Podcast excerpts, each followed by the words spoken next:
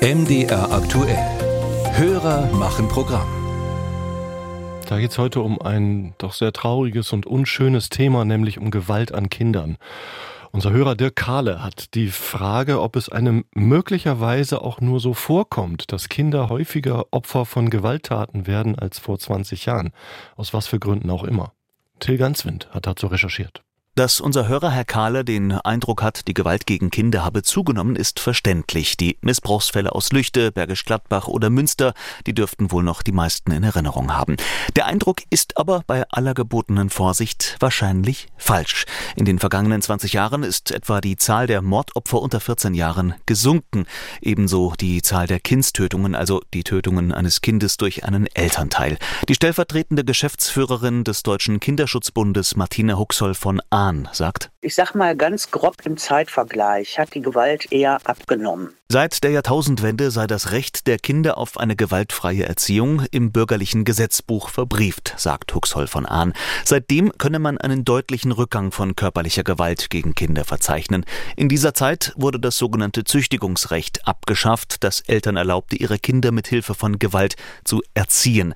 Danach habe sich vieles geändert. Die Aufmerksamkeit ist einfach gestiegen und die Sensibilität. Dennoch, und hier kommt die gebotene Vorsicht ins Spiel, was sich tatsächlich abspielt, wie viel Gewalt Kinder tatsächlich über sich ergehen lassen müssen, lässt sich auch heute noch lediglich schätzen.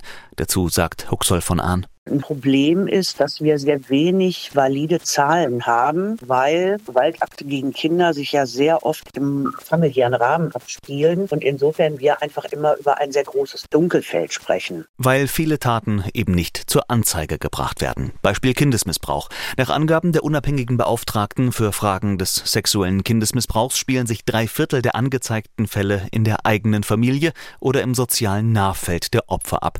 Damit ist der erweiterte Familien- und Bekanntenkreis gemeint. In solchen Fällen ist aber auch die Hemmschwelle für Opfer besonders hoch, sich anderen mitzuteilen. Sehr oft schweigen sie also aus Scham. Vieles bleibe deswegen im Dunkeln, sagt auch Rainer Rettinger, Mitgründer und Geschäftsführer des Deutschen Kindervereins in Essen. Es gibt Studien, die sagen, das sagen Rechtsmediziner, dass pro bekanntem Fall 50 unerkannte Fälle auftreten. Manche Studien behaupten sogar von 400 nicht erkannten Misshandlungsfällen. Deswegen sind Statistiken, auch die polizeiliche Kriminalstatistik, mit Vorsicht zu genießen. Rein statistisch gesehen ist die Zahl der Kindesmissbräuche heute geringer als noch vor 20 Jahren. In den vergangenen Jahren ist die Zahl aber kontinuierlich gestiegen. Ob tatsächlich wieder mehr solcher Taten begangen werden oder ob sie schlicht sichtbar geworden sind, ist nicht genau zu bestimmen. Ähnlich verhält es sich mit der zuletzt extrem angestiegenen Verbreitung von Missbrauchsdarstellungen oder Kinderpornografie. Dazu sagt Rainer Rettinger. Das Hellfeld wird größer. Das Beispiel Nordrhein-Westfalen führe ich hier gerne an. Da hat der Innenminister dafür gesorgt, dass aufgerüstet wird, personell auch in der Hard- und Software. Dadurch werden die Fälle entdeckt und dem auch nachgegangen und gelangen dadurch ins Hellfeld. Und es hat den Anschein, als würden die Zahlen explodieren. Das tun sie natürlich auch, aber es kommt eben dadurch, dass man hier entsprechend reagiert hat. In jeder Schulklasse säßen ein bis zwei Kinder, von denen man wisse, dass sie entweder sexuelle Gewalt erlebt haben oder sie gerade erleben, sagte Rettinger. Das seien erschreckende Zahlen, aber sie seien Realität.